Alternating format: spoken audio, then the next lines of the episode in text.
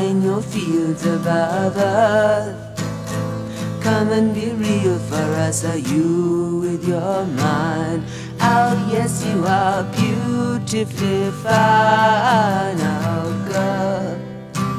欢迎收听车友电台，这里是老杨。然后今天我两个朋友，一个一度一上一期的，还有一位是我们的新朋友，自我介绍一下，大家叫啥呀？叫我壮士小姐。你就不用收着了。大理古城一枝花，洱海门五壮士陈真，洱海门陈真，洱海门陈真。因为最近我们的杜姨在那个参加了交通学习，不，那已经是遥远的一个月之前的事，嗯，所以我们就想聊一期关于司机的问题，女司机啊，就是但因为带女司机好像是有点性别歧视，对对对，太刻板印象了，不太好，歧视吧，然后 接受你们的歧视，那我们就先让我们杜姨讲讲那个关于交通学习这个始末缘由啊，哼，开始。在一个风和日丽的上午，壮士和她男朋友老王二人带我准备去吃一个非常丰盛的早午餐。然后他说，然后下午他们当天是要去丽江，对吧？去丽江。然后我就说，我说那开两辆车吧，你们俩一辆车，我在我开一辆车在后边跟着你。好死不死，在交警大队门口。然后黄灯，因为我之前是不知道闯黄灯算是闯红灯。老王卡着。黄灯七秒的时候过去，我是五秒。他开了一个云 L 的车，没有，并没有拦他。然后我掉过去的时候，发现一大堆警察把我拦住了。我想大概是外地车例行检查，我就乖乖的停在了马路边上，非常配合的。不管什么原因，我觉得你都应该乖乖的停到马路边上。然后非常非常非常配合的拿出了行驶证、驾驶本。然后说你知不知道你闯红灯了？我说我没有，我没闯红灯，我是黄灯。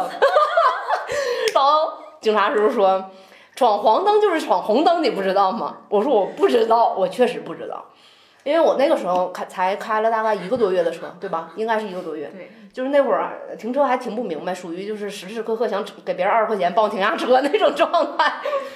然后就，我就问他呀，我说那现在是就扣分罚款呗？我说罚多少钱呢？我一想，我一想，闯红灯挺大个事儿，你知道吗？他跟我说一百五，心里踏实了。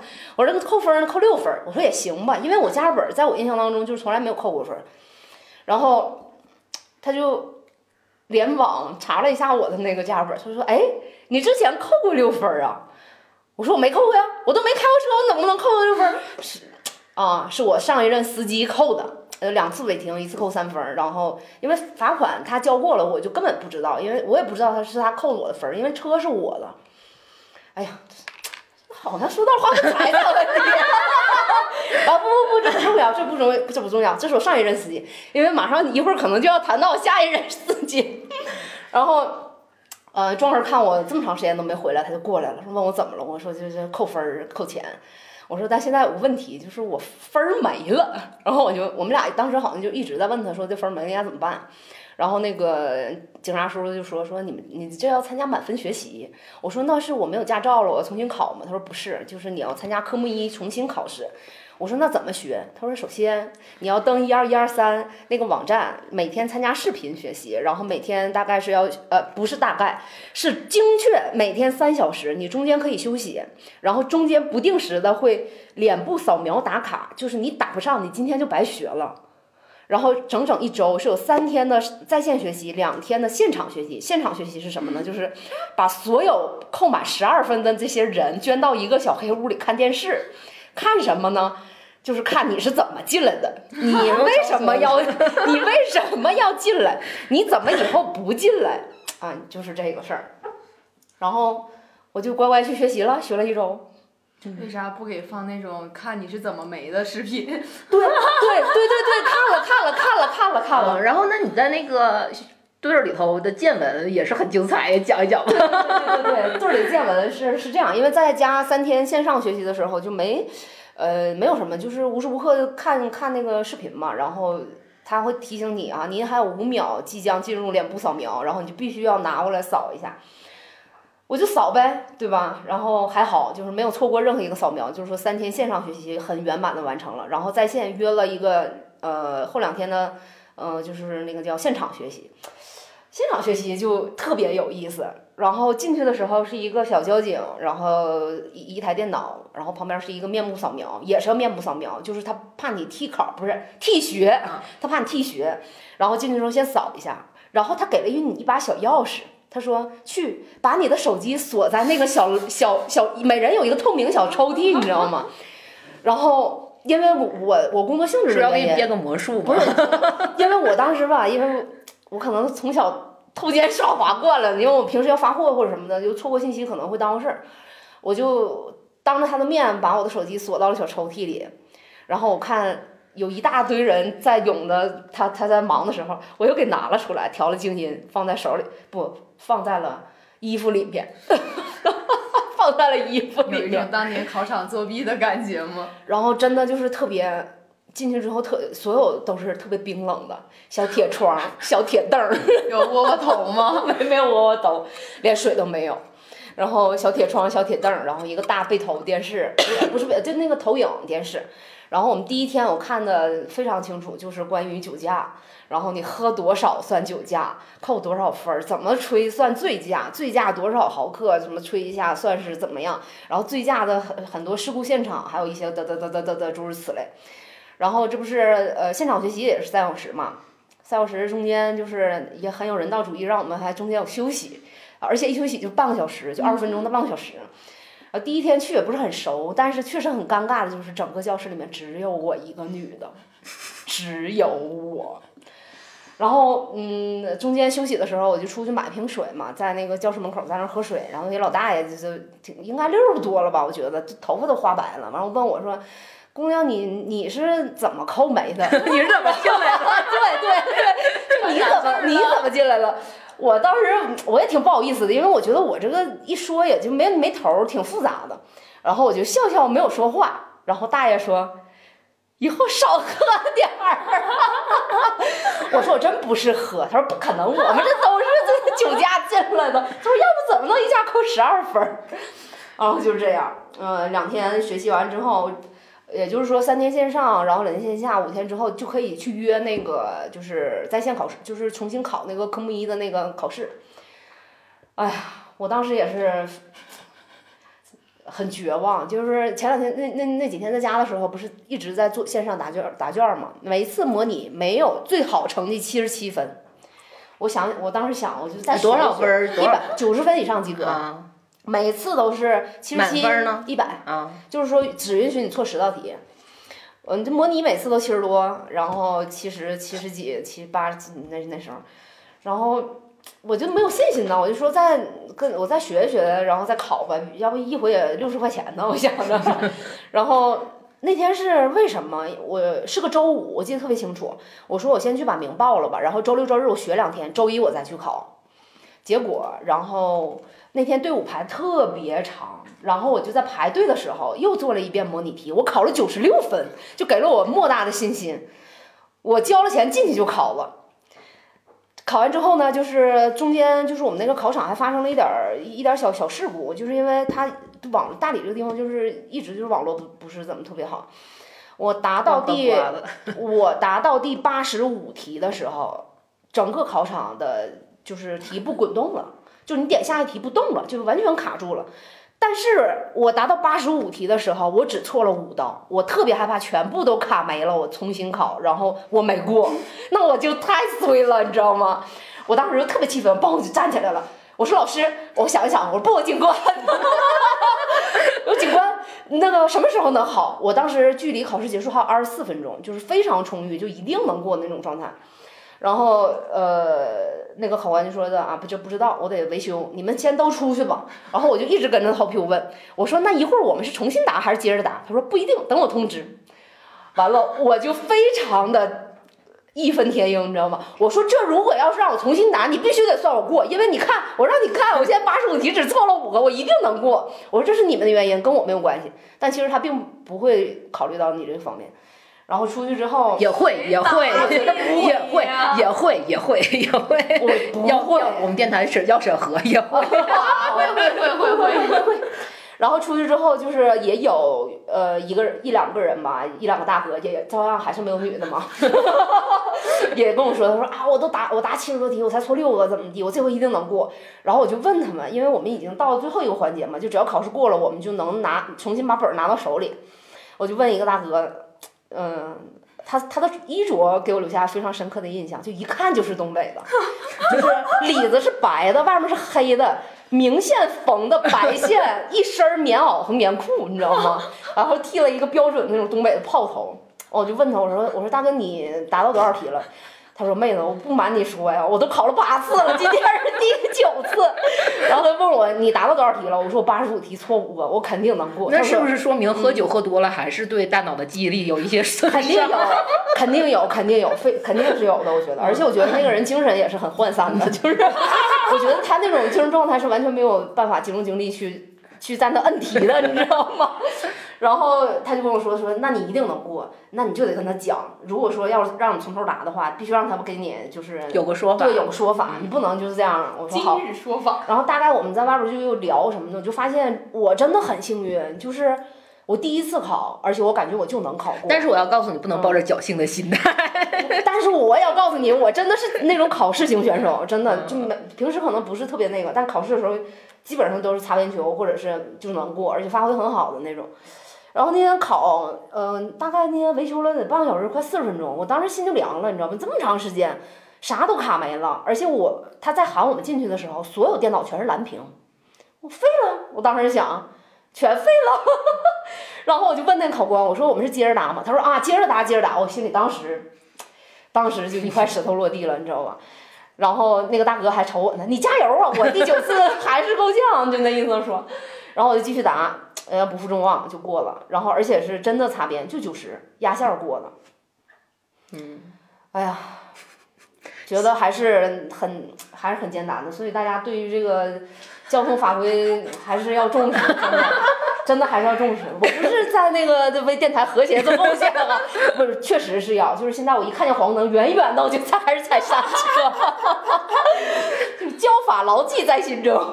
对，因为我到这儿的时候，正好是你应该是刚考完吧，然后就对整个这件事情就还笼，也不能说笼罩阴影吧，就是还是就是对整件事情还很印印象深刻，然后完全。在还在那个状态里，因为我本身我不会开车，然后我是属于晕轮，就是对什么轮带轮的东西都不行的那种，就连自行车都不会不会开的这种啊。然后这段时间壮士 也是一个有驾驶本的女司机，然后每次我看她看她看你在停车的时候，然后。他就会下车下车去指导你，但我从来没见过你开车，这是为什么呢？我我就装着开车，我有司机啊。嗯，这但是你像你说我也有司机啊。你司机不是老换岗吗？嗯，对我司机总换岗，就是因为我频繁的换司机，导致我不知道我扣多少分儿。啊，那你这边就是对于嗯。这个这个开不能说开车，我怕你盯不住。是开车，没毛病。开车开车，我就是来开车来说好的是一档开车的电台呢，为什么这么正经？对，就是那也得按照本儿走，也得我也我也得一直在 Q 你们，我感觉有点 Q 不住。是哪年考的本儿？大学的时候，大二大三吧。嗯，我我也是大学时候考的本儿，我是一，哎不对零。我是零七零六年的驾照，对，当时那个交警扣我驾照的时候，还看了一眼我的驾照，看看我说你老司机啊，不应该犯这种错误。我说我是老司机，刚开。因为我这两天感觉就是通过这次学习，然后你对整个那个车的态度都发生了急剧的转变。是的，是的。因为之前，对对对，之前他跟我说，就是这个东西只是一个交通工具，然后要如何，就也并没有表现出如何爱惜它的交通工具，也并没有就很在意这个事儿。但是就是随着一点一点一一点一那个积累的这种学习下来吧，然后。看到你每次停车之后都会 例行公事的绕车一周，然后进行像 做法一样检查每一个。这个是新添的毛病。哎，对，壮士，我忘跟你说了一件事儿。昨天我怀疑有人在我的车上跟我表白。啊，对，这个这个，因为你昨天没回来嘛，然后我就想跟你说，昨天我是下山上山两次，然后第一次下去是干干嘛？拿东西忘了。然后第二次不是把车停在司机后门，然后我去健身嘛。第一次下去的时候。因为那会儿阳光还比较好，我那车前前机盖上不是有灰吗？然后上面那字迹还挺好看的，因为我第一遍他写字的时候让我给擦掉了，我现在很后悔，为什么我不拍个照？写的啥呀？我爱你，不可，哎哎，没事，能比能比，可以剪可以不可能，就是字写的非常好看，我觉得以他是写不了那么好看的字的，这是第一次。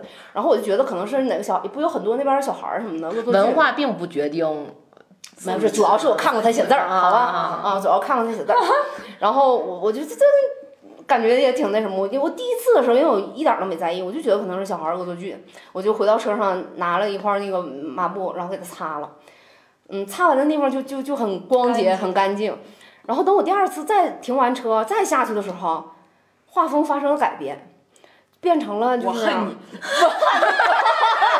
你这爱情来的也快，走的也快呀，并不是。然后是画了一个就是那种特别简易的，就是一根棍儿四个手脚的那个，火柴人儿，火柴人儿，火柴人儿，就是那个嘣发射出一个爱心，然后右边还有一个小人儿，嘣一下子就搂就发就是接住了。啊，对，是这个，我一直没擦，还在外边呢。啊，我今天看了，他那个画的确实是不咋着啊，对，就看不太出来。昨天回来我就第一个我就跟舒姐说啊，我就说怎么天呀，你被人盯上了？不是啊，首先我觉得这个事儿就不大可能发生在我身上，除非他也没有发生在你身上，他发生在你的车上。啊，那就是我身上，这车是我的一部分嘛？现在，首先就是我我一直在那儿停车，如果说因为都认识嘛，要不就是亚宾亚宾客栈，就是那个。客栈就在他客栈旁边，不是他，因为我问他了。没有，因为我今天问他说是不是，他说他说应该不是，你今天就问他了是吗？我问，我当天就问他了，我说你在没在我车上做过什么？你知道他怎么回答的吗？我没有，但是我的狗在那后轮胎上尿了一泼尿。我未解之谜啊，不知道悬案。啊，你怎么？因为你那个上面不也放了你的出门证吗？就是所有的信息，还有你的照片、姓名，就也很也很很容易被坏人盯上。盯吧，没证不能。现在就怕没有坏人。啊，然后那我们就说说你这个绕绕车一周是怎么？就这个这个法式，这个行这个这个这个这个行为是因为什么造成的？因为我这个人呢，本身就是抱着一种 学习的态度。我觉得什么呢？学任何东西都一定是要付出代价的，就比如说我的满分教育，但这只是理论层面上，实践层面上是什么呢？就是你在学习过程中是一定会发生刮碰，嗯，或者是嗯小事故，或者是一些由你的认为原因造成的一些事、一些责任或者事故这些吧，嗯，就是刮蹭嘛，刮蹭过嘛，然后就特别想知道。我是在什么时候刮蹭，在什么情况下刮蹭，刮蹭到什么程度，每天都要看一下，然后这一天就踏实了。不是因为地下停车场事件哎呀，不要再提这件事儿了，好吗？地下停车场是什么事件？哎呀，是这样的，我不想提这件事儿，真的，就是我我我觉得这个事儿就是大概讲一下吧，就是他有一次把车停到了一个地下停车场，是古城最贵的地下停车场，可以上下升降的，而且是。古城哪有这个停车场？在那个阿姐的店对个斜对个，知道新开的那个，十块钱一小时，最贵的。嗯，因为当时那个停车场没有位置了，他就是那个看看停车场那个人就告诉他停在什么位置，但是他出来有一段距离之后，那个人又打电话说让他去挪车。结果就当时就前后堵了很多车，他就没有挪好，就把自己的车剐蹭了一下。对，就是有点破罐破摔。当时心里 不是在这儿，我必须要补充一点，既然已经说这件事情了，我为什么会剐蹭？就是因为我在往里倒的时候，因为我本身是新手，我很慢，但是后面已经堵了大概有三四辆车要往往出出，他一直在摁喇叭。这个时候你就是。怎么说？作为一个新司机、新女司机来讲，心理承受能力其实还是稍微有一点脆弱。我觉得这个事儿主要，一是你心态崩溃，这个是肯定是有。我们我谈不到崩溃，就是会有有点着急，因为我觉得我占用了公共交高就是交通的那个地方，然后导致人家要等或者怎么样。但是我通通过通通过你之后跟我的描述，我觉得就是在等你的那些男所谓的男司机的 态度上也非常非常的有问题。对，他们会带着那种非常。就是有类似于有色眼镜嘛，然后就看你，然后就一直在催促你。他就是带着一种，我觉得他这个是是带着情绪的，就并不是完全是因为你堵耽误了他们的时间，你堵在那儿。嗯，我觉得这个是应该是批值得批评的，就但是完全。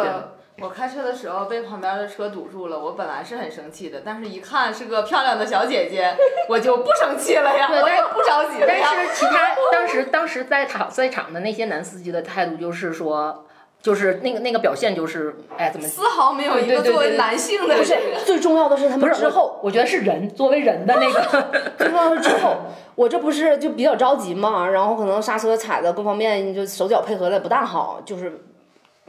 他们就明显听着滋啦了嘛，滋啦了，这个滋啦之后，我就知道我肯定是刮蹭了。那我当时就想了，那你们就按摁就摁吧，我得下去看看刮成啥样啊？是柱子倒了还是我倒了，对吧？我就下去了。结果我下去之后，他们发现我确实刮蹭了，谁也不摁了。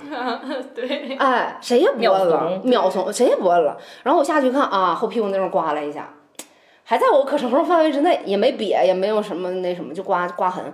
我就往前停，停到了就是往上走那个拐角那地方，就停在了一个确保他们确实能够顺利出去的地方。然后他们就没出去了，按挨个儿出去，向我投来了鄙夷、怨恨又同情的目光。这个形容很贴切。对，就是这种目光。然后最后一个走的是个大爷，还跟我补了一句：“姑娘，你的车不能停在这儿，你知道吗？这儿是一个就是大家必经通道，你还是要停进去。你能停进去吗？”我说：“我能。关键是这件事儿，他在停停的那个位置的时候，是那个看停车场的那个人给他放的那个位置，就是完是完全按照他指挥的来，不是说他乱我随便停的，对我不是我随便停的，我觉得这个事儿你没有责任，你不用太那个。我没有责任，但最后我付出了代价 代价和责任。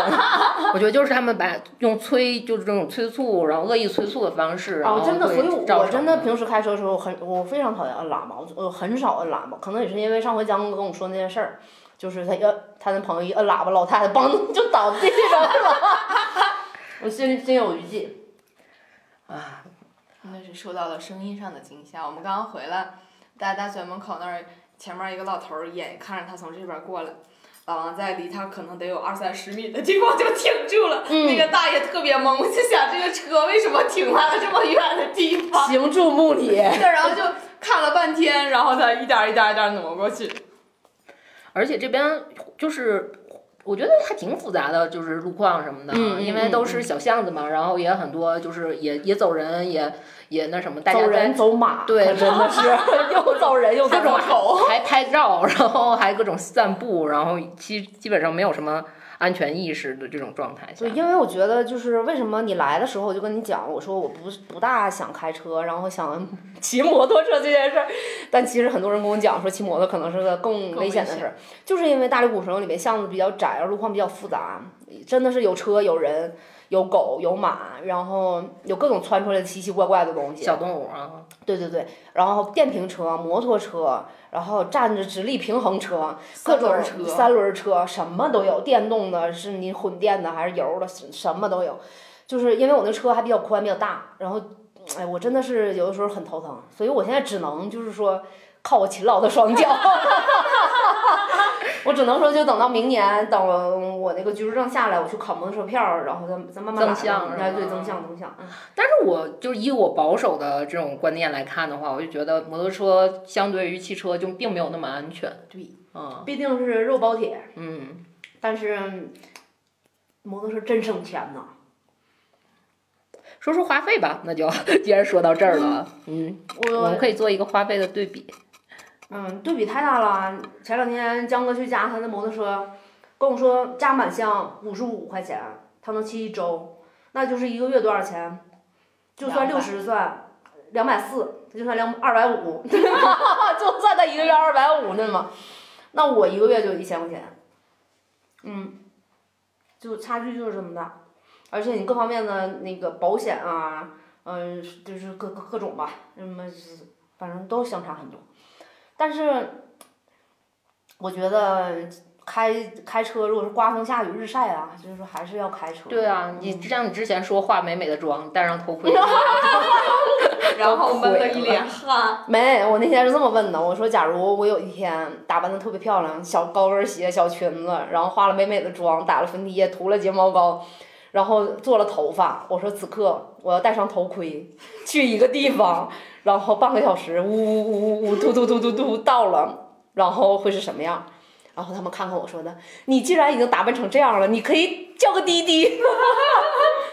然后我觉得这个，哎，因为我对开车仅有的概念，可能就是还有包括路怒路怒症吧这件事儿。就是我之前有一个朋友，是一个特别平时看看似特别文静的姑娘，然后我第一次听她爆粗口，是 我无意中有一次跟她打电话，然后因为我不知道我我不知道她在哪，然后她就莫名其妙的就跟我说说话，她就爆了一句粗口。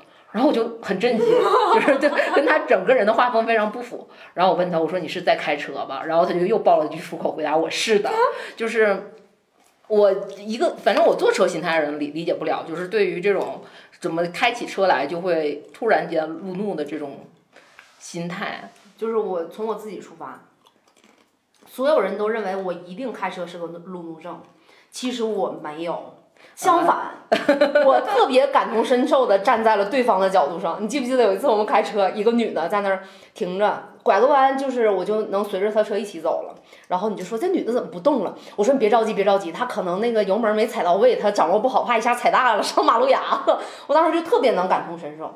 因为我觉得就是，我觉得路面上所有我不能理解的行为，都是我这样的人做出来的。但我觉得你还好啊，就是我在我看来，其实有很多时候就还不错。就比如说你倒车的时候，就是虽然是会有一些倾斜。不是有一些，是每一次都会倾斜。对，虽然会会有些许的倾斜，然后他就会他，但是你为了对自己的严格要求，然后也会反复尝试。就是虽然每次都是倾斜，然后 只是那个些许的倾斜的角度不同，但我终有一天会正的，你信不信？邪不压正，你信不信？邪不压正，就等你下回再来的时候，我一定咔咔咔一把啪正的。嗯，信，加油！我会的，我会的，加油！我会的，时间问题。嗯，然后就是以至于我感觉你现在停车就有些许的强迫症，就是一定要反复的去确认，然后去停的好不好。但是我之前有一个朋友吧，就是也是刚学完开车就很开心，然后开上他的车，然后去那个时候在南湖嘛，大家去南湖公园玩儿，然后那那南湖外面那一条路不全全都大家停车嘛。然后只有他停完车之后，他周围是没有人停车，就是他倾斜的角度。我也想变成他，就是因为他倾斜的角度让人堪忧，就是所有人都人一看这一看就是个新手，对对对对对对，就是这样的。我觉得其实也挺好的，就做出一种非常有个性的姿态，然后让所有对就是可以享受所谓的特权。我靠，周围绝对没有人敢。每停完一次车大修一次。放着开车有没有啥？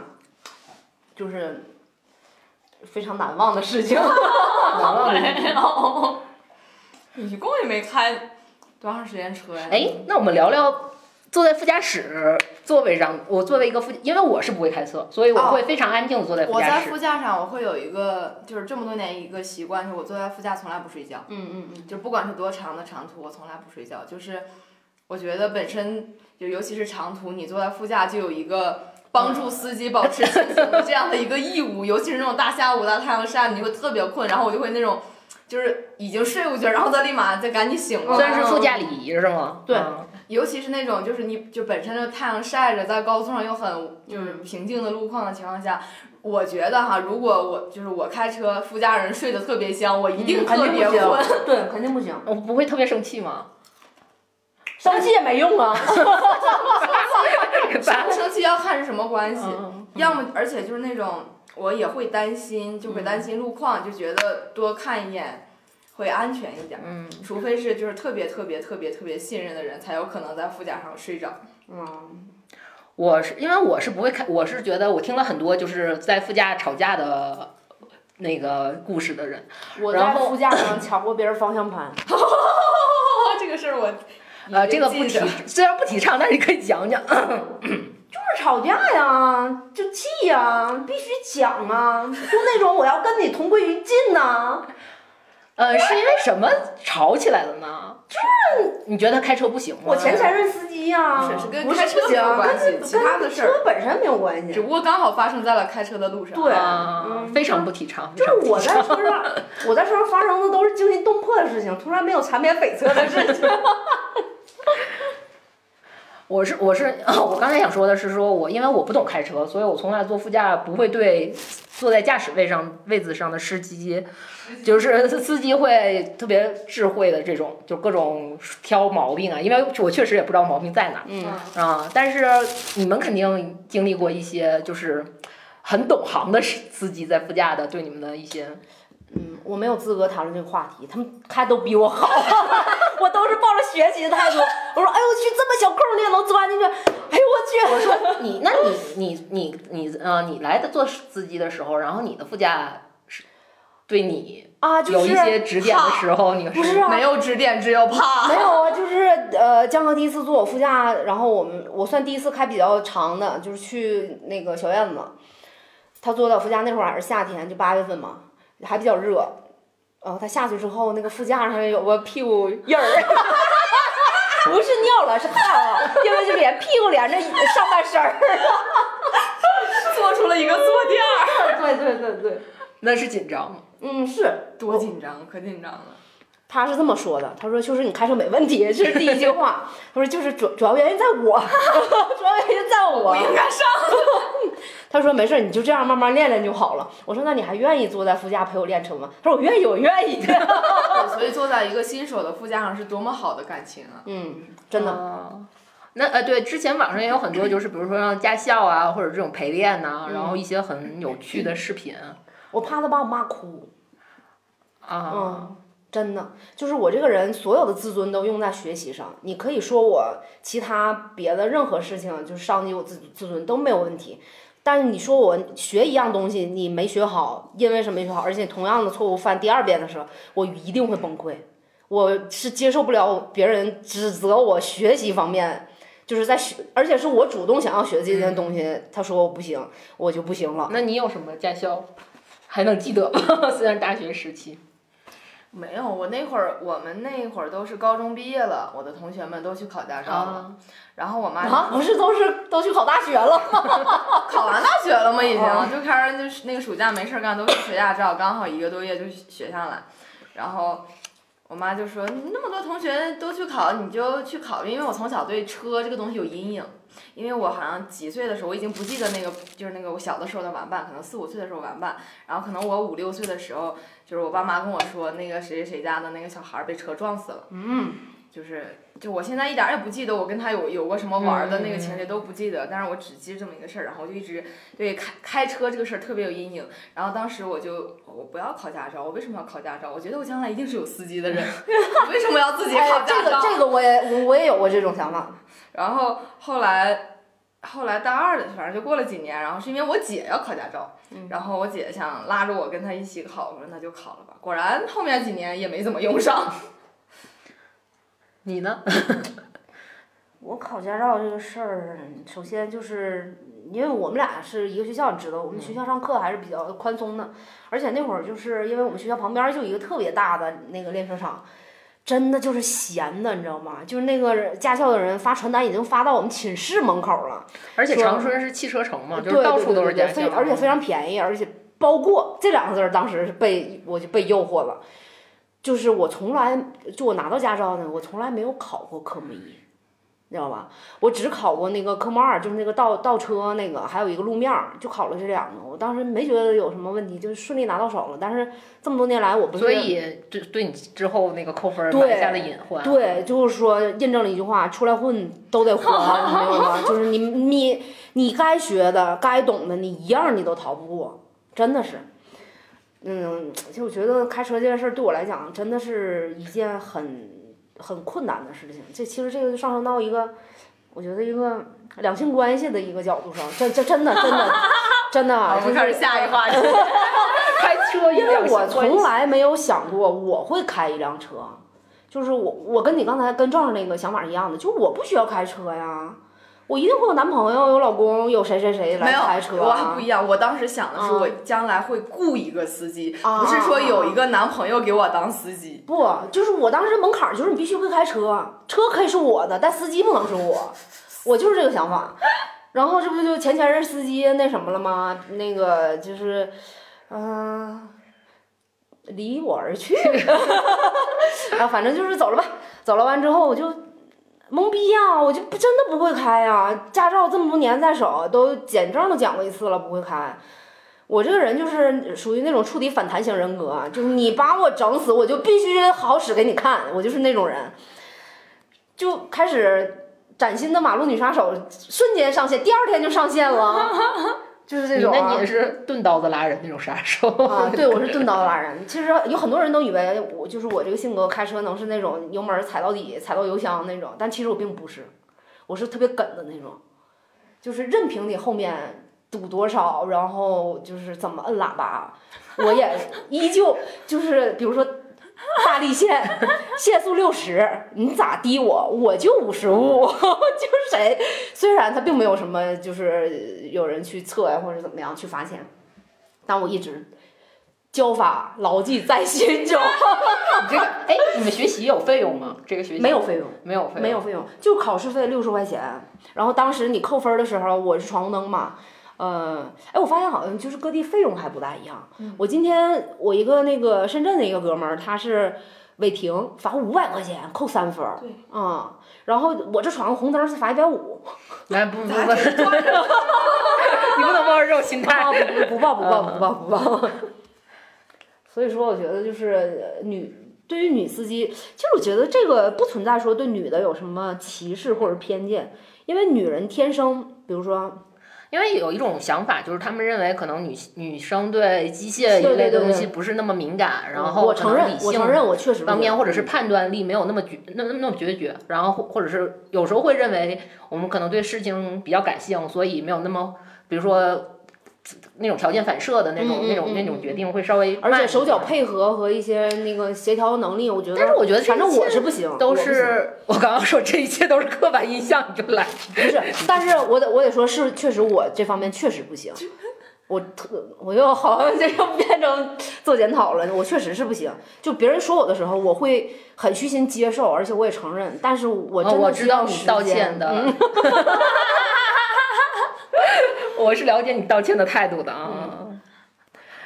而且我我我也真的是会很伤心，但我没有办法，我真的就是我每个人都会有短板，那这就是我的短板。那你你怎么怎么不跟我比比长板呢？对不对？虽然会这么想，但是我觉得就是说，这个作为一个现代女性，我觉得是必备的一个技能，还是要好好去学。不是，就是当代人类的一个，对对对对，对你算是必备技那能了啊。那老杨作为当代人类，你觉得？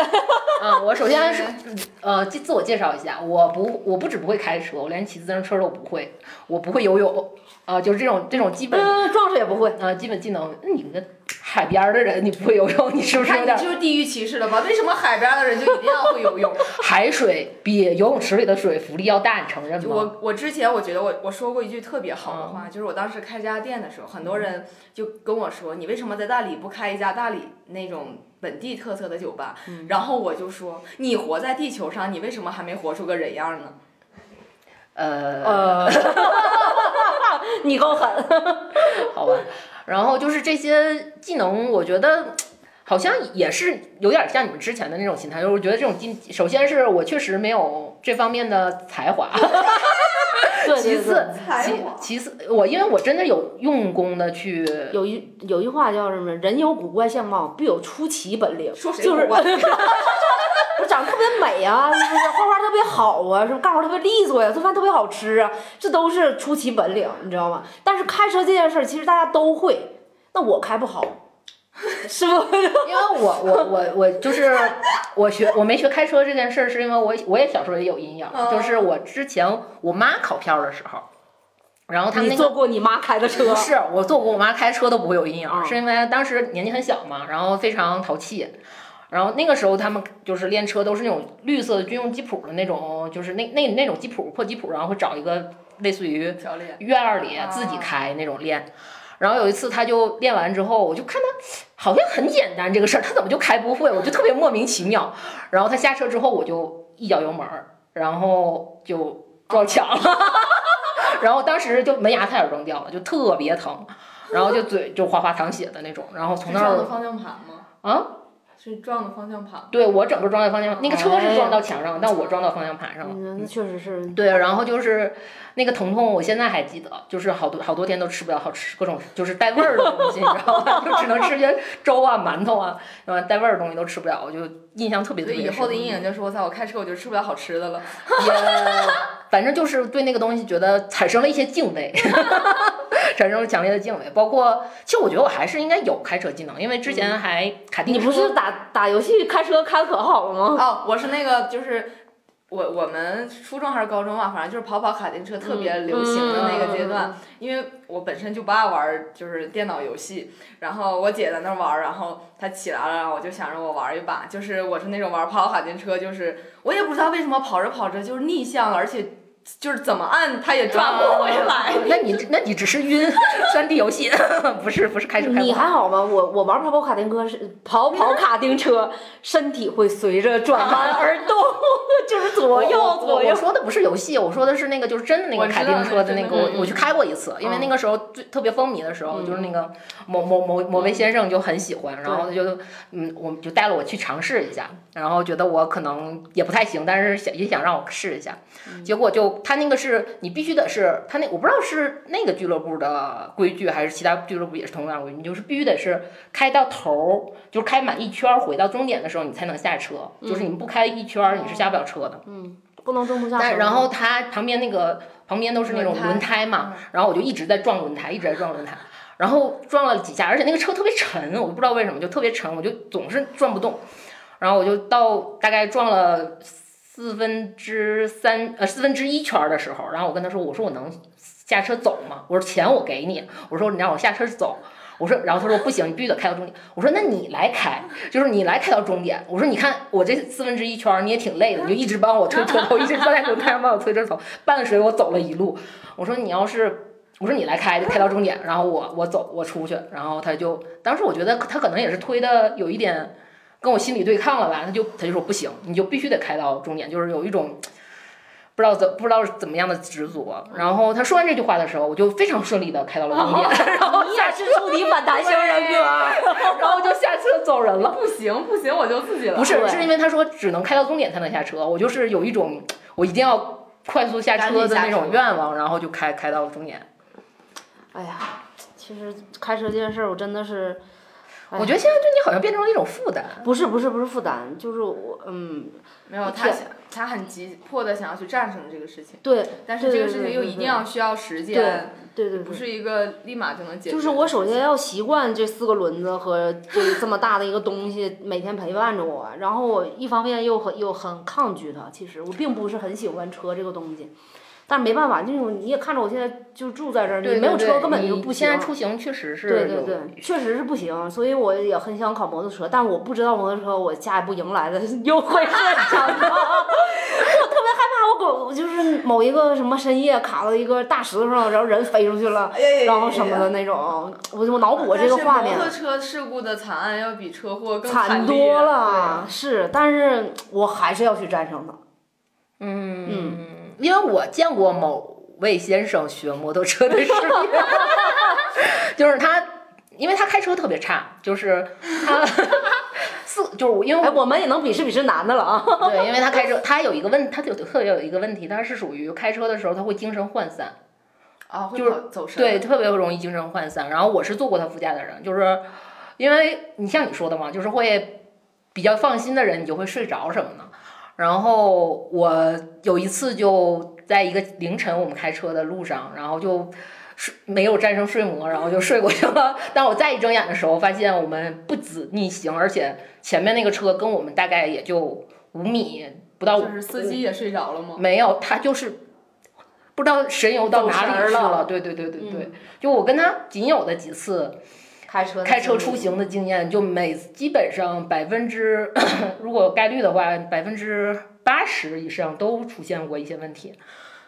然后他后来学摩托车的时候，我就表示就这样，你还让他去学摩托车呢？我能管了什么呢？你不能让他去学摩托车维修吗？人是有自由意志和自己选择的权利的啊。然后他就去学摩托车的时候，然后就是他在头几次，因为我住过他的汽车嘛，所以我就觉得这对对不太不太不太可能，而且包括他在考。机动车驾照的时候，然后就是他就属于那种科目一过了三四次没过去，科目二过了三，就是每每都是好事 多磨型人啊。然后他学摩托车，我也没有对对他抱有很大希望，我觉得他能考下来。但是这位先生他还真的是个女性人格。没有没有，然后后来在他末期，就是马上要考试之前，他觉得他已经很 OK 了，然后他就让可能是让教练给他拍了，或者他的朋友拍了一段他那个学车的过程。然后我觉得他自己可能觉得自他自己很完美了，但是这教练就在旁边就说：“你干什么呢你？” 然后就叭叭叭，就是全都是逼调的词儿，然后说啊你看你就是，然后就看到他就整个是那种，呃一边画彩虹一边画大龙，然后左右摇摆的，然后开了一段路，然后就我就觉得哎呀这个事儿，但是还是嗯后来吧，他现在，嗯，作为一个。也是骑遍大半个中国的人了啊，他可能就是一个时间磨练的过程。对，是的，所以我一定会开好的。我觉得这种都是熟练工种。对对对。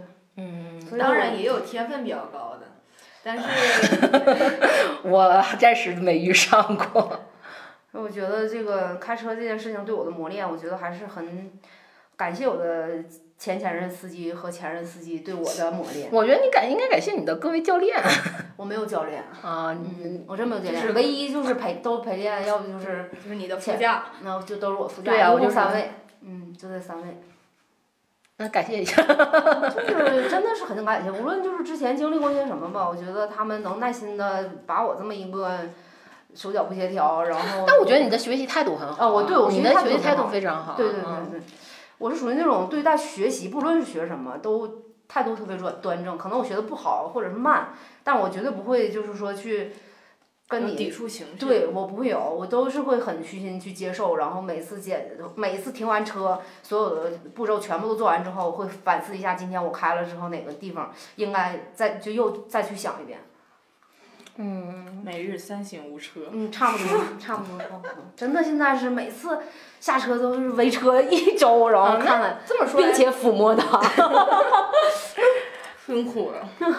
嗯，那这么说，我觉得还是看陪你学习的这个人，就是还是挺有一定帮助的。前前任司机就不说了吧，因为他也没带教我什么，他也确实不愿意教我，就觉得一是很危险，再一个他也觉得我确实不大适合开车。然后就说到江哥嘛，就我老乡嘛，他对我开车这件事确实是很，我觉得首先是一个莫大的信任，这是最重要的。然后再就是耐心，嗯，我觉得很好人呐，好人是是 好人一生平安。嗯，这个是不用说了，反正就是对我帮助很大，而且嗯，我是那种很吃软不吃硬的人，就你好好跟我讲，我就会给你一个很好的答案和回报的那种。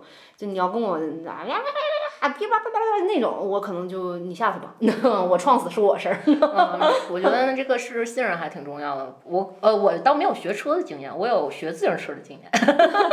小的时候我也不知道为啥，嗯，就是我我也不知道这种在病理学上有没有一种分类啊，就我特别害怕那种圆的轮子，就尤其是一个轮子正面朝你滚来，我特别害怕这个场景。但是你。车无论是车什么的，你不是应该在它轮子之上吗？你不能看见它正面向你滚来。但是你自行车就是它不像汽车，它轮子是轮子是在下面。自行车不是轮子就是在就是这样朝你滚来的时候，我就会特别害怕，就是类似于那种尖锐的东西朝你正面冲过来的那种那种那种视觉效果，就特别害怕这种东西。我小的时候就经常是，如果说一个自行车就是朝就是朝你骑过来，我就会定在那里不动弹。啊，就是，而且我也没有办法去判断他要怎么绕，对对对，我就会定在那儿，然后等着他过去。嗯，是，哎呀，反正我觉得，我现在对于开车这件事情心理压力也还是挺大的，就每天。在出行，然后去做。我觉得现在其实，比如说像有滴滴呀这些软软 app 上之类的，就是还挺方便。最重要的是什么呢？是你心里知道你有一辆车，而且你明明知道算下来其实这个成本是不划算，你开车会更更好。就是别人都能开，你为什么不能开？就会有一种这种心态，较劲吧，可能是，完我这个人性格的原因，可能是，这我就觉得我可以，我一定可以。嗯，反正我是觉得各种 打车软件、app 什么的，还是挺好用的。挺好用的，对，是好用，确实好用。但是在大理这个地方你也知道，你像我们这根本就不可能。嗯。你要走下去，可能没什么；你走上来，你试一下。啊，我走不下去，我走不了。你走下去就上不来了是吗？嗯，单程我就我都不行，别说往返了啊。所以你那天走下去买咖啡，我觉得很震惊。没有，是我带他下去，他从来没有走下去。没有，有一天我没有走下去。没有，没有。每次都是他开车带我下去。对。嗯，有一次我就。我的单程距离就是五百米。是的，是的，他他就是步行最最大的承受限度就是五百米。嗯，无论是什么样的路况。那天是你自己回来的呀？带了杯咖啡回来。他把我送回来，到门口我又下去我又，嗯，咱是不是得升升华呀？你就是聊升拔拔高啊，说说跟车有关比较比较记忆深刻的事儿吧。哎呀，那我。你叫我说车震啊？你有吗？没试过，没有，因为我觉得太他妈小了，里边啥也伸不开。不是啊，你说点不一定要干点什么吧？不是，我觉得，因为首先车是你生活的一部分，然后在车上，嗯，无论你自己还好吧，因为我是之前都是怎么说呢？就生活经历有很多都是两个人共同在车上，其实有更多。可能是就两个人共同的生活经历和轨迹，还有一些事情都是发生在车上。就是车这个东西，它是个东西，但是每当你自己一个人在车上的时候，你会想起很多以前在车上发生过的事儿。嗯。我觉得它承对一个记忆的承载点。而且它相对密闭空间嘛。对对对对对，它会是一个很私密，然后很，嗯，就是很很自我的一个东西。我在车上记忆最深刻的就是我抢前前任方向盘这件事儿，就是不想活了，就是一起死。什么？能不能来点正能量？嗯，鱼死网破的事儿。嗯，我说点开心的呢，没有开心的吗？没有开心的，就是老娘现在能自己开车，妈的谁也不用。哦，好。好开心呀！也算是变变相让前任是自己下岗。就是下岗，就这种东西，我觉得就是，嗯。别人能能干，你就能干，就是这样，你就不要太看低自己，或者是怎么样，创就创，刮就刮，只要就是说你不出大问题，不出大事故，人没事儿，其实我觉得问题都不大。所以这就是我为什么一直都在 control my speed，就是一直在控控制我的速度，就是你慢一点，其实问题都不会特别大。在不安与试探中徘徊。嗯。嗯。不安于世上的徘徊，哎呀，手都抖。哎呀我操！反正车这个事儿刚开始对我真的是一个负担。哦哦，突然想到，嗯，但是我就是一直特别特别能够理解，就是之前很火的，就是那个男人在回家之前在停车场在车里待的那几抽一根抽一根烟玩会儿游戏特别能理解那种那种状态。嗯。要不要采访一下男司机？男司机。男司机，我感觉那天对我在业余路上一直倒车这件事儿，我感觉他他眉毛都要拧成结了，并且在我上山之后，他还给我打个电话，我就想确认一下你是否顺利到家了。我现在就是什么呢？业余路那条路我确实挺打怵，因为大车特别多，会发生那种会会车情况。我是觉得吧，如果说没有人在旁边指，然后你自己慢慢挪，其实也能。我也能挪上去，对。但是越有人指吧，你又越。又要照着他说的，然后你又自己又不明白他在说什么，你不明白他的意图的时候，就会更乱。反正就是越越有人，我觉得越紧张，可能就是发生错误的概率会越大。对，就像你自己平时做几道题做不出来，你自己咋其实慢慢做你也能做出来。然后一旦有人在旁边教你，啊，你这一步怎么就是你就彻底懵了，对对对，就整个就没有自己独立思考的能力了。嗯嗯。所以你老杨还准备以后在轮儿这件事儿上挣扎一下吗？其实我学，我虽然机动车，因为北京就是摇号什么的特别麻烦嘛，这个事儿就彻底打消了这个念头。然后那如果说你搬到了大理呢？啊。估计也得考虑一下吧，嗯，但是我在学自行车的道路上，其实走了也是挺远的，也是从小快到生命的尽头了吗？所有的装备全都有，自行车对，就是什么头盔、不是，那你自行车对你难的点就是平衡问题吗？不是，首先我可能就是不喜欢速速度很快的东西，自行车你必须得快才能 才能跑出去。对对对对对，我懂我懂其中的道理，我也买了很多自行车的书，就是从入门 到 就是怎样学习自行车，就是从怎样学习自行车，怎样成为一个自行车赛选手，到就什么自行车旅行什么什么。就老杨这一点我非常佩服，在他接触一个未知的事情的时候，他会把所有的理论功课做的非常的足。对，但是做完就就好比。你跟他聊关于这件事儿，你会觉得我操，这绝对是个牛逼的人物。结果发现 自行车史研究员儿，对对。然后我，而且我每年都有播出一段时间来学。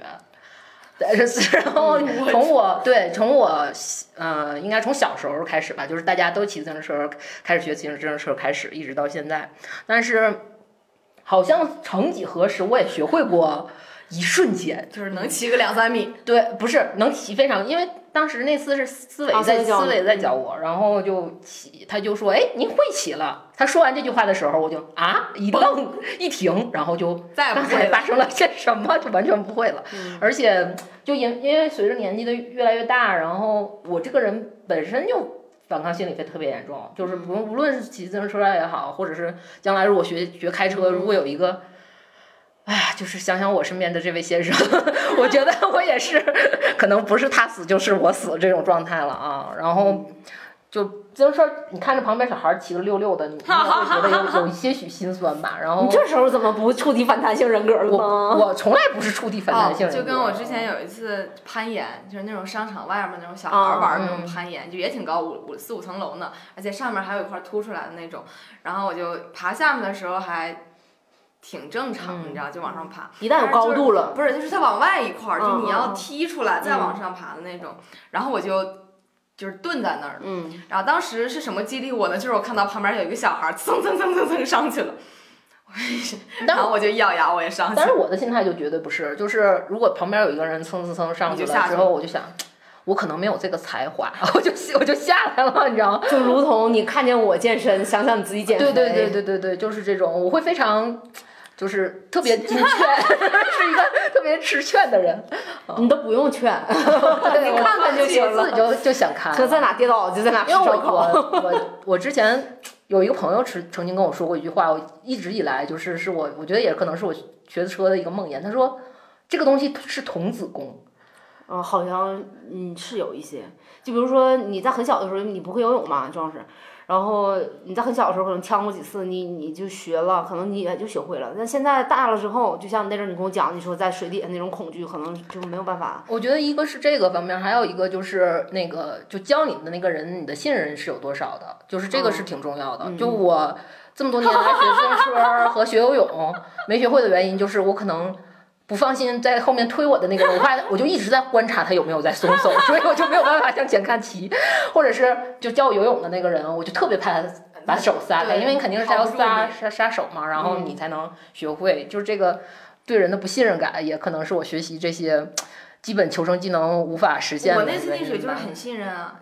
就是旁边三个人就很信任我下去捞螺丝，嗯，因为他们就就是这个距离特别近，就你明知道，如果你哪怕下去，人家一把就能把你捞下那种，但是我依然掉下去溺水，然后呛晕过去了。可能是还是怕，就是害怕，心里那什么，就不信任，就是不信任啊。有可能，对，就是不信任。因为我就是之前看不信任其实也正常，你说怎么会可能把自己的命完全交给这个？我觉得很我有一瞬间学会游泳，就是有一瞬间，是你浮起来了？没有，就是因为有一瞬间学会游泳，就是因为我当时在那个游泳池里啊，我就觉得我肯定学不会，学不会。然后后来。是，也是一个我很信任的，但我觉得像某位先生和其他人我就不太信。然后我有一个一个女性朋友，然后我也我非常信任她，然后她就跟我说，反正就是，她说你要学肯定是要呛几口水的，你不能害怕呛水。对，就像我开车一定要划两下。对，然后 但是我当时的心态就并不是说我不信任她，而是我就想大不了怎样，今天就淹死，然后要不然我就学会。结果我就那一瞬间就会了啊，但也是那么一瞬间，嗯。这个也是要有一个决心和一个，我觉得任何东西你学不好或者是没那什么，就是没逼到份儿，真的。就像我开车这样，我这辈子都没有想过我自己能开车，就是没逼到份儿。真的。也不是，我觉得也有可能是没有这份才华啊，就逼一逼有可能会有。嗯，因为小时候学乒乓球的时候，这个这个记忆非常深刻。就是我们小时候，就是北方，就是乒乓球都有一个梦想嘛。就我们小时候，每个每个东北的孩子都去参加过乒乓球班。然后 啊，可能你们家那边还是比较。家长喜欢游泳，对对对，觉得学武健将比乒乓球国手能 更好实现一点了，然后就都去参加乒乓球班儿。然后当时我妈就，反正我我反正我现在学什么肯定都是把各种拍儿啊什么的都买一遍，然后各种手型的拍儿都买一遍。人民币玩家，然后，呃，就是这个东西就是学不会，我觉得。买啥？理直气壮。买啥呀？就是学对，因为我当时是觉得，首先我刚开始学的是那，它分直拍、握拍嘛。以前就是刚开始我买了一个握拍，因为我觉得握拍从流线型的感觉还讲还是特别复古的，然后颜色也很好看。开始搞设计了，也很好看。然后就买了，买完之后就发现不会。就那个拍儿就不会，然后我想那可能是因为拍儿型的原因，就对，就换了一个拍儿，就换了一个直拍儿，换了一个直拍儿，因为很迅速的就换了，然后可能当时家长就觉得这么迅速的换，就先买一个不太好的吧，然后就学，然后也没学会，然后然后我就觉得可能是我这个拍儿不太好，对对对对，然后就又反正就是买了前前后买了很多各种各样的球拍儿，然后但是后来发现自己，因为那个时候学那个班儿也是分小屋、中屋、大屋，叫我想起来什么，你知道吗？我开车，我不是说。滑了天那事儿吗？你江哥怎么怎怎么说的？说我什么？没事儿没事儿，就是正常正常啊。也是你那车太大了，不怪你。对对对，车太大了。对，我当时就觉得可能就是这个东西不是逼或者是什么，就是你每天早上起来也会也会，就是家长也会每天早上到点儿把你提溜起来，然后让你去什么对墙击球多少下呀，再颠球多少下。但是你上桌就是不行，你就是它飞过去了就飞过去了。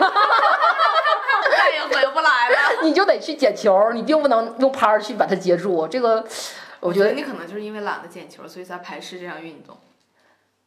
不是，我一直在捡球，我没有懒得来捡球，我没有接拿球拍接到过。你太讨厌捡球了，那就是。然后大概学了几个月，就我就觉得可能，嗯，这个东西可能还是需要一定才华在里边。天赋肯定是这个东西是后天可能没有办法去，你可能后天就要付出很多很多。但是乒乓球这个东西，你又跟开车又。不是完全一样，嗯，但但是他说刚才他说什么东西逼一逼都是能学会的嘛？我是说有的东西还是还是差，有些技术性强的东西没逼到份儿，就是你就学会这个，我就给你五百万，不是？但是那个幼年的我对五百万没什么概念，就比如你要分学啥，我给你一个亿，让你成为爱因斯坦。啊，不是不是，我是说那种基基本技能，就是只要你学会一个，就学会物理，你只要学会物理，并不是让你成为一个。就给我一个亿，我也学不会呀。我愿意试一试。啊，其实物理逼一逼还是能学会的。是的，是的。其实这个东西就是我觉得，哎呀，诱惑够不够吧？嗯 嗯，你你是一个，我我承认你是一个对自我严要求很严格的人。我可能就是对自我太放纵了，就是而且现在。社会这么便利，就觉得如果这个不行的话，我可以用其他的东呃对来补足选择对嗯。哎呀，想聊到这儿，老杨明儿又要回回京了，是吧？进京赶考。要要回京了，然后这段时间，你你是几号到的？到的大理啊？十，我不知道啊，看一眼。嗯，十七八号吧。应该也半也半个月有了吧？半个月。应该差不多。半个月了，我看一眼我的那什么就知道了。对大理的生活又更加的认识，到了一个 一个新的高度，好吧，我就在这儿，我在大理等你。我是禁止广告植入。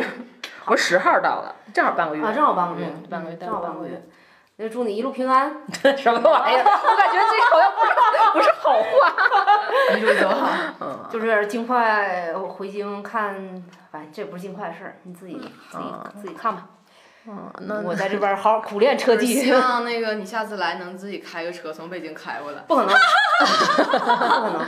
呃，那你就是不想让我来。我就是一个这么随和的人。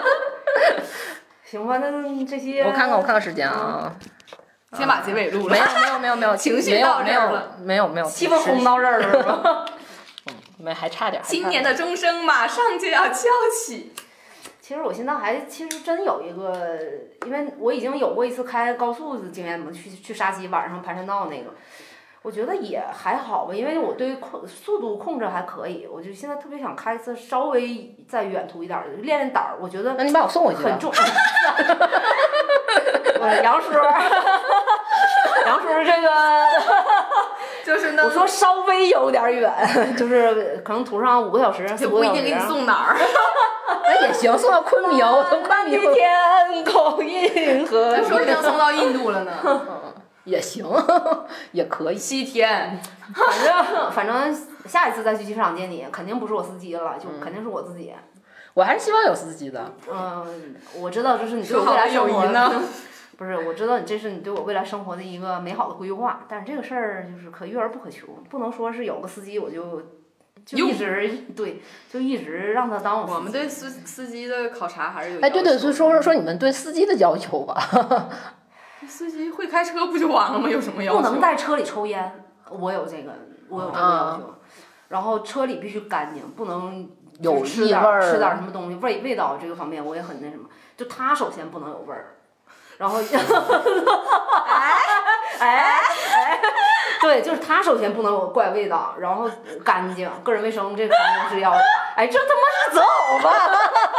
我就问问，我这才是对司机的要求，就是能开车会开车就完了。你那不能碎嘴子，不能说话，不能那什么。那你要，请问你要是打了一个滴滴，嗯，一股异味儿，那我没办法呀。这就是我为什么就有很多那个滴滴车上面味道，对对都特别那什么。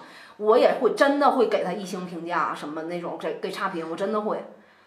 反正，哎呀，司机这个事儿啊。